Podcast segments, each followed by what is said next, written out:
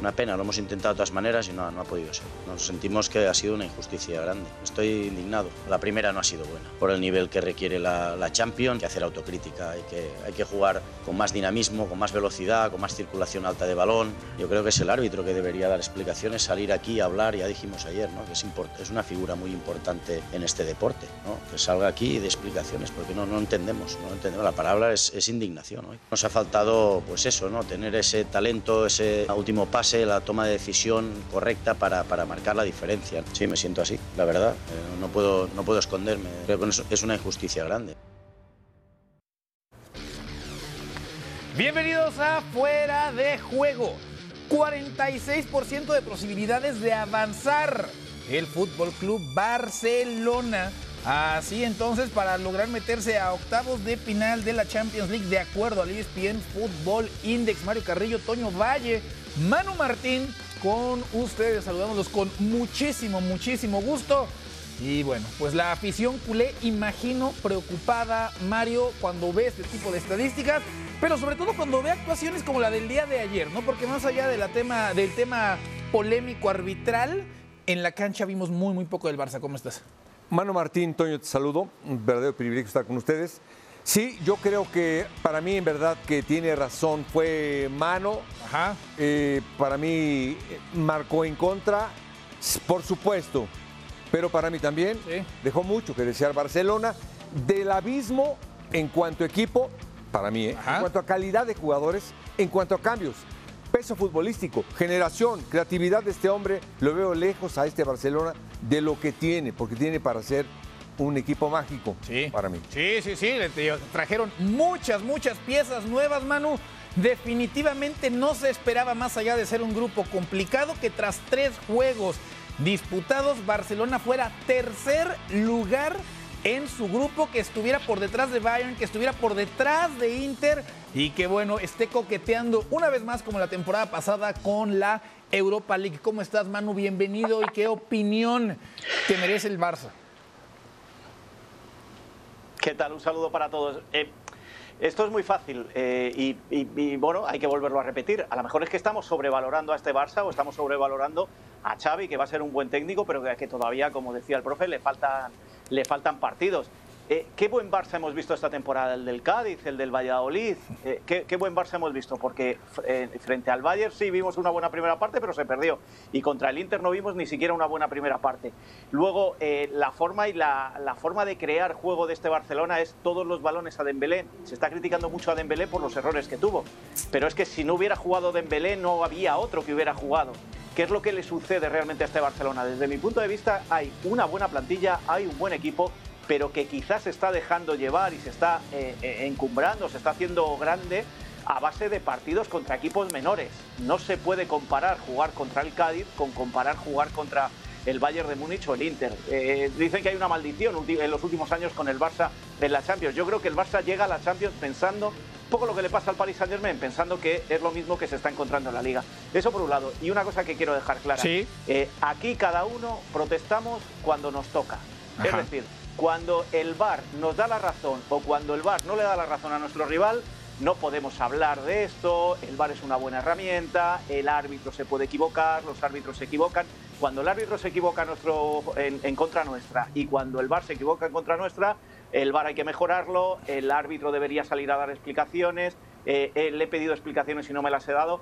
Vamos a, lo, hacen todos, ¿eh? Lo Sí. hacen absolutamente todos, pero no se puede hacer tan descarado como lo hizo Xavi el otro día. Sí, sí, sí, sí, contrastando completamente con lo que había dicho ya en algún momento, que él no se iba a meter en ese tipo de complicaciones, Mario. ¿qué En un partido contra el Villarreal. Es cierto, es cierto. Sí, sí, sí. Sí, y bueno, lo de ayer completamente distinto. Más allá de la equivocación, ¿no? Arbitral en la acción de Dumfries sobre la parte final del partido. ¿Qué tan preocupado, Mario, tiene que estar el Barcelona de quedarse fuera de la Champions, de no llegar siquiera a octavos de final, cuando le falta todavía enfrentarse una vez más tanto a Bayern como a Inter? Sí, la verdad que lo que dijo lo dijo muy bien.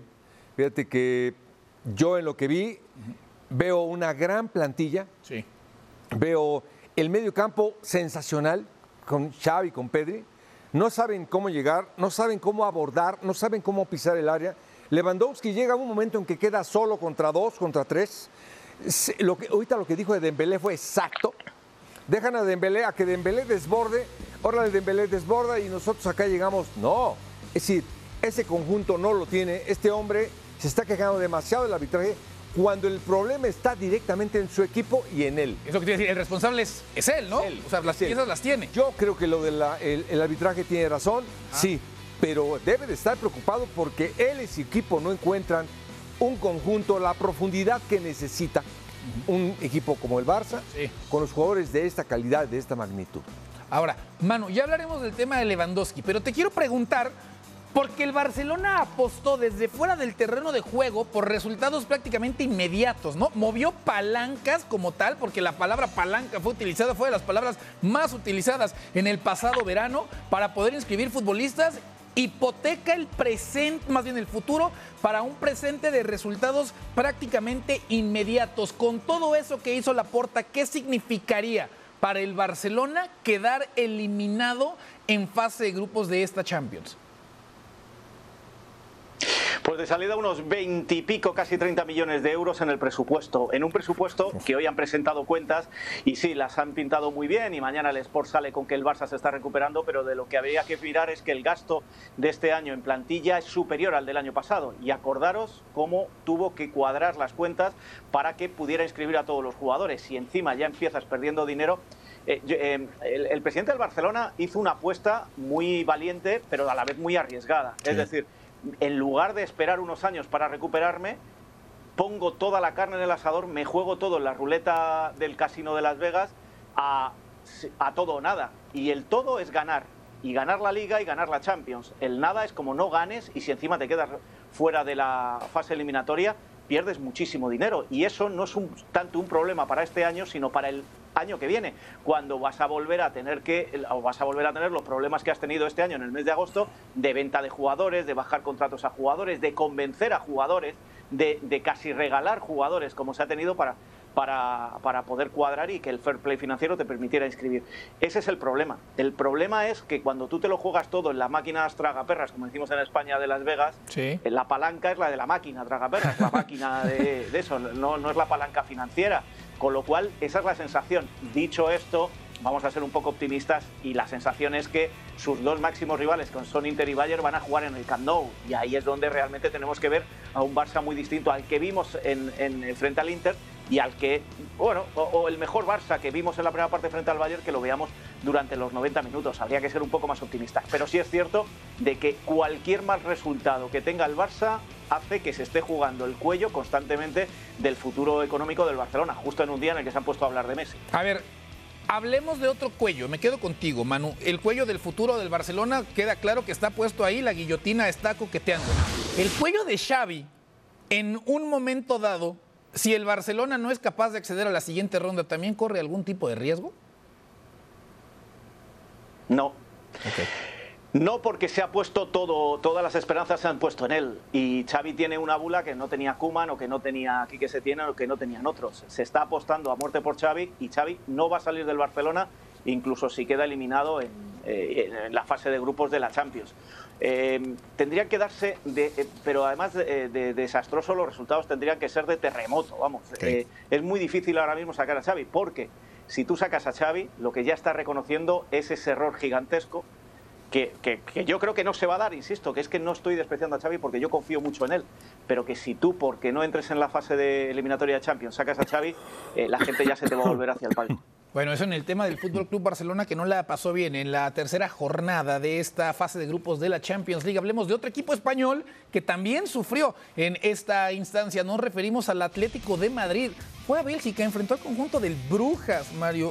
Y en teoría, más allá de lo complicado que podía llegar a haber sido este compromiso, pues uno pensaba que los de Simeone iban a salir avantes. Terminaron perdiendo 2 por 0, Griezmann inclusive fallando un penalti en este juego. Y aparte, yo creo que llegaron bien, atacaron bien, buscaron, fallaron mucho y el rival los vacunó. Le llama a vacunar cuando llega poco Brujas, pero hace los dos goles y tiene la firmeza de, de marcar. Yo creo que Fue un tremendo, tremendo mal partido Atlético de Madrid. Falló demasiado y el rival, y el rival hizo lo suyo. Lo preocupante, además, para el Atlético de Madrid es que estábamos preocupados por el Barça, Manu, que era tercero de su grupo. El problema es que el Atlético es último en estos instantes con un sorprendente Brujas que tiene paso perfecto tras tres compromisos. Aparece también por ahí el Porto, que es segundo lugar de su grupo. Bayer Leverkusen es el tercero y el Atlético es cuarto. Encuentra normalmente maneras de sufrir el Atlético en esta fase de grupos de la Champions, pero no sé si ahorita realmente está jugando con fuego. Bueno, está jugando con fuego, pero fíjate, lo mejor de la noche fue el resultado de Oporto, donde el Porto consigue ganar y eso hace que se equilibren con tres puntos Leverkusen, Atlético de Madrid y Porto. Eh, está jugando con fuego, evidentemente, como en todas las últimas temporadas, incluso hay temporadas en las que se ha quedado fuera de la fase de grupos y, por eso tiene las Europa League que tiene. Es un poco lo que le pasa al Sevilla. Yo, para mí, el problema del Atlético de Madrid en Brujas fue la defensa. Una vez más, Jiménez no te aguanta el partido, se marcha lesionado y ahora, curiosamente, parece que sí va a poder estar el, sábado en el próximo compromiso liguero. El, el, hecho de que Savic y Jiménez no puedan jugar juntos y que no haya un recambio natural, porque Bitzel es centrocampista y es el que se ha colocado ahí, pues como decía el profe, si es que el Atleti jugó bien, jugó bien arriba y jugó muy mal atrás, y encima se le lesionó Llorente. Por ahí es por donde vienen los problemas de este Atlético de Madrid y, en, y ante el Brujas quedaron súper patentes, pero hay que recordar que viene de una jornada de liga donde consiguió la victoria frente al al Sevilla haciendo un buen fútbol. También es cierto, ¿contra qué Sevilla? Porque esto es lo, decimos para todos, ¿contra qué Sevilla? Pero ahí parecía que había recuperado la confianza. Eh, creo que mientras no se solucione el problema de los dos centrales, el equipo del Cholo va a tener muchos problemas. Sí, porque el arranque en liga tampoco ha sido, ¿no? Eh, realmente espectacular, tampoco ha sido convincente, Mario. Se está desgastando ya ese mensaje. Es una conversación que sale constantemente, ¿no? Cuando estamos hablando de una nueva liga, de una nueva temporada, el discurso, ¿no? Tan tajante, ¿no? Una exigencia tan alta del Cholo Simeone. ¿Empieza a haber presión sobre el Cholo y empieza a desgastarse ese mensaje o es un bajón normal que le puede pasar a cualquier equipo? Fíjate que comentarte algo. Ajá. Desde que vi que estaba Bitze de volante, más bien un volante defensivo de líbero, algo está pasando. Es decir, ya cuando las piezas no están, el funcionamiento ofensivo le ha fallado siempre.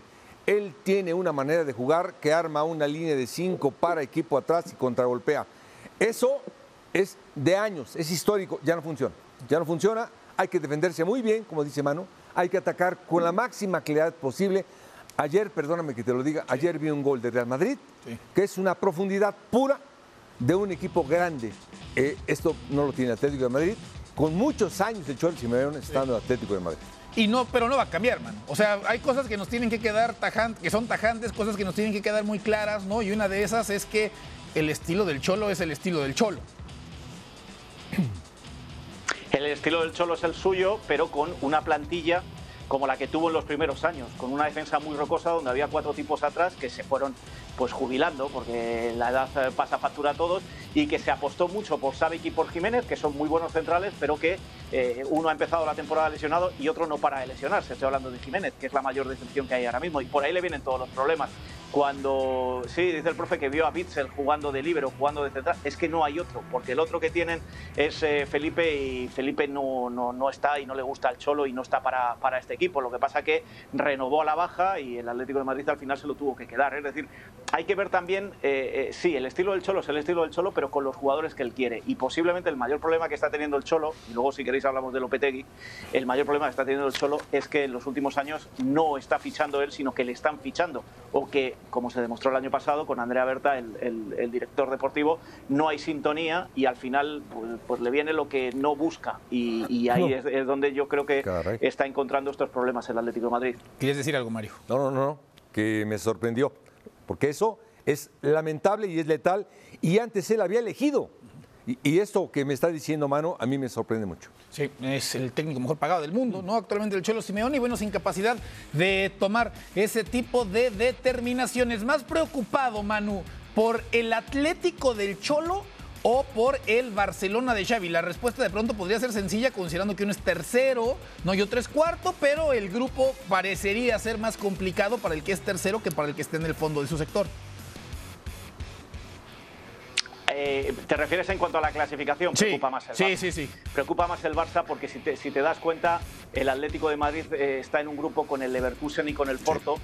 Y entre ellos también se la van a jugar la próxima semana, igual que el Atlético de Madrid va a recibir al Brujas, pero luego tendrán que jugar los tres que tienen tres puntos, son los que se van a jugar esa segunda plaza y esa tercera plaza, que no se nos olvide.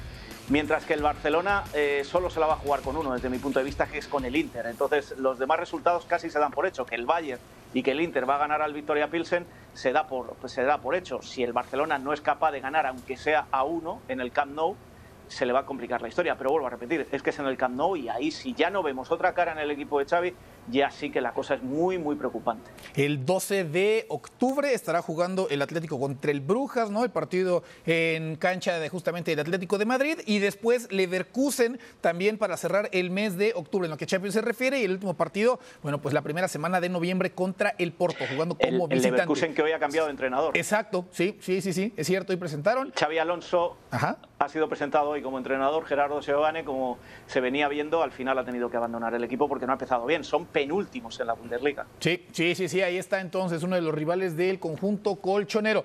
Mientras equipos le están pasando mal en Champions, bueno, hay otros, hay otros que han entendido, han encontrado desde hace ya varios años cómo es que se tiene que jugar este torneo. Es el Real Madrid y habló, escuchamos a Carlo Ancelotti. Hemos bajado un poco la intensidad pensando que el partido estaba bien controlado, cómodo. Eh, le he dado un golpe de atención en el descanso porque el partido no, no, estaba acabado. A veces es bastante normal que esto pueda pasar porque estábamos jugando muy bien, eh, parecía un partido bastante fácil, pero estos son los partidos peligrosos. Muy bien, muy bien. Yo creo que el luego de ataque ha sido determinante con con su posición, con su calidad, ha jugado por los compañeros, ha sido presente en el área de penalti, no ha marcado, pero esto es la última cosa que pensamos. Ahí están las palabras entonces de Carleto Ancelotti, paso perfecto ¿no? en esta Champions. Tenían paso perfecto también en Liga, más allá del empate o antes del empate de este fin de semana. ¿Te gustó lo que viste ayer del Madrid, Mario, contra el Shakhtar? Sí, hubo... Primero, necesitaba más goles, pero ha llegado de una manera muy agradable. El segundo gol es para grabarlo, es para ponerlo en una pintura. Es una triangulación frontal en donde intervienen tres o cuatro jugadores. Lo que hace Rodrigo con Vinicius fue extraordinario, un golazo el número dos. Sí. Golazo. Sí, sí, sí, sí. Rodrigo ahora tomando un poco más de protagonismo, ilusiona pensar lo que pueda llegar a ser con el brasileño que juega por el otro costado, si consideramos lo que ha hecho Ancelotti con Vinicius desde que volvió a tomar la dirección técnica del conjunto merengue. Mano, ¿cuál es el punto débil del Real Madrid? Pues yo creo que el punto débil del Real Madrid lo ha dicho Ancelotti, que en estos partidos se pueda relajar. Y lo que ha venido a decir Ancelotti es algo que tenemos que tener muy presente. Igual que decimos que el. Porque el año pasado pasó frente al Seri. Igual que decimos que el Barça cuando llega a la Champions se da cuenta de que no es lo mismo jugar contra el Inter y el Bayern que contra el Valladolid o el, o el Cádiz.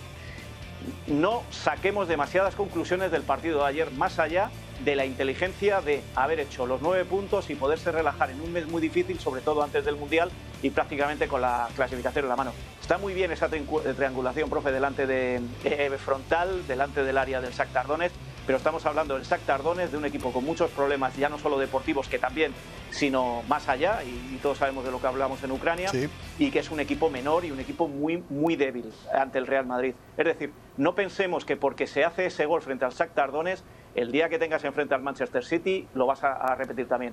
Dicho esto, vuelvo a repetir, buen partido del Real Madrid, con mucha inteligencia, acotando ya todas las dificultades que pueda tener en Champions para centrarse en la liga, pero, pero no nos vayamos a la euforia con este partido del Real Madrid porque enfrente, eh, y lo digo muy claramente, es que apenas había rival.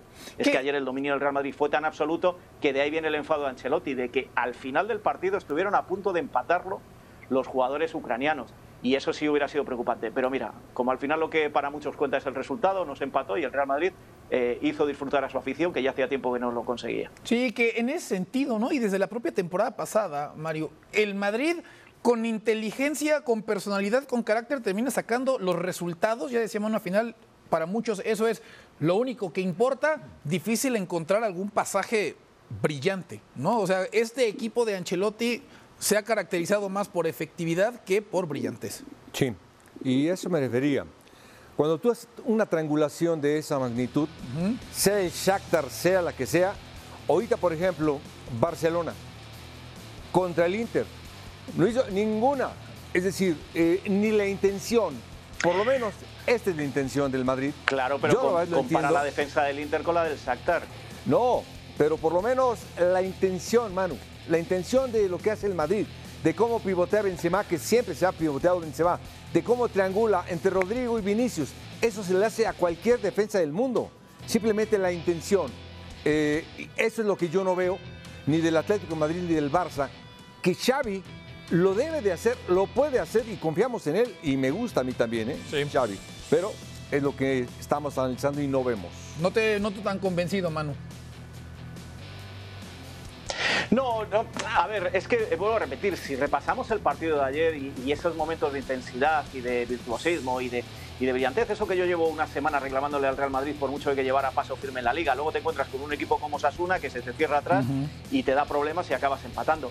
El Shakhtar es un equipo débil y un equipo que juega muy abierto, porque a su entrenador, curiosamente un entrenador que se crió en la cantera del, del Real Madrid hace ya muchos años, y, y me hace muy mayor recordarlo, eh, es el fútbol que le gusta. Entonces al Real Madrid ese tipo de equipos se le dan bien. No, digo eh, la plantilla del Shakhtar se le da bien, sino que se le da bien equipos que le dejan jugar, que le dejan espacios. Si a eso le unes, con todo el respeto del mundo, la poca calidad que tiene esta plantilla del Shakhtar, es muy fácil hacer ese tipo de juego. Pero que, que no hagamos eh, la trampa que se hace el Barcelona a sí mismo, en este caso por haber hecho un partido brillante frente al Shakhtar, que es que cuando llegue ya la fase eliminatoria ya veremos otro tipo de partidos, que se superan, que se pasan, perfecto, pero eh, eh, hay veces que se nos olvida lo que sufrió el Real Madrid para llegar a la final del año pasado, que llegó perfecto No, para y maravilloso, y es un equipo español y una Champions más. Pero eh, el juego que le has hecho al Shakhtar no se lo vas a hacer en ronda eliminatoria ni al Paris Saint Germain, ni al Chelsea, ni al Manchester City. Y quedó demostrado el año pasado. Que se va a ganar, se va a ganar. Pero no se lo puedes hacer. ¿Por qué? Por- porque la calidad del rival es mucho mayor que la que vimos ayer en el Bernabéu. Dicho esto, partido para divertirse, para que Benzema gane confianza, a pesar de Sí. que no marcó, y para que la gente saliera muy contenta como salió ayer del Bernabéu. Mario, te, como que querías decir algo ahí de lo que estaba diciendo Manu. Eh, simplemente Ajá. que cuando tú, Benzema, hace un movimiento de esta manera, Ajá. eh, Rodrigo hace un movimiento lateral y Vinicius hace una diagonal, la han hecho siempre. Simplemente al margen de que sea el Shakhtar Ajá. o que sea el equipo que me digas, es decir, le intentaron y le salió, eso lo pueden hacer y al City se la pueden hacer también. Vamos, simplemente es la intención y eso el Barça no lo tiene ni el Madrid lo tiene. Se van a enfrentar Real Madrid y Barcelona en algunos días, ¿no? Ya eh, en 10 días justamente se van a estar viendo las caras, ¿no? Y afrontar un mes de octubre de manera Ese es un muy buen termómetro. diferente, ¿eh? pero muy distinto. El mes de octubre se le vendrá después, mano, a estos dos equipos, ¿no? Porque mientras uno ha hecho la tarea ya en fase de grupos de Champions, ¿no? Y claramente se concentrará en ese compromiso de, dentro de 10 días. Pues el otro, el otro tiene muchos frentes abiertos y no se puede seguir dando el lujo de, de fallar en cada uno de esos frentes.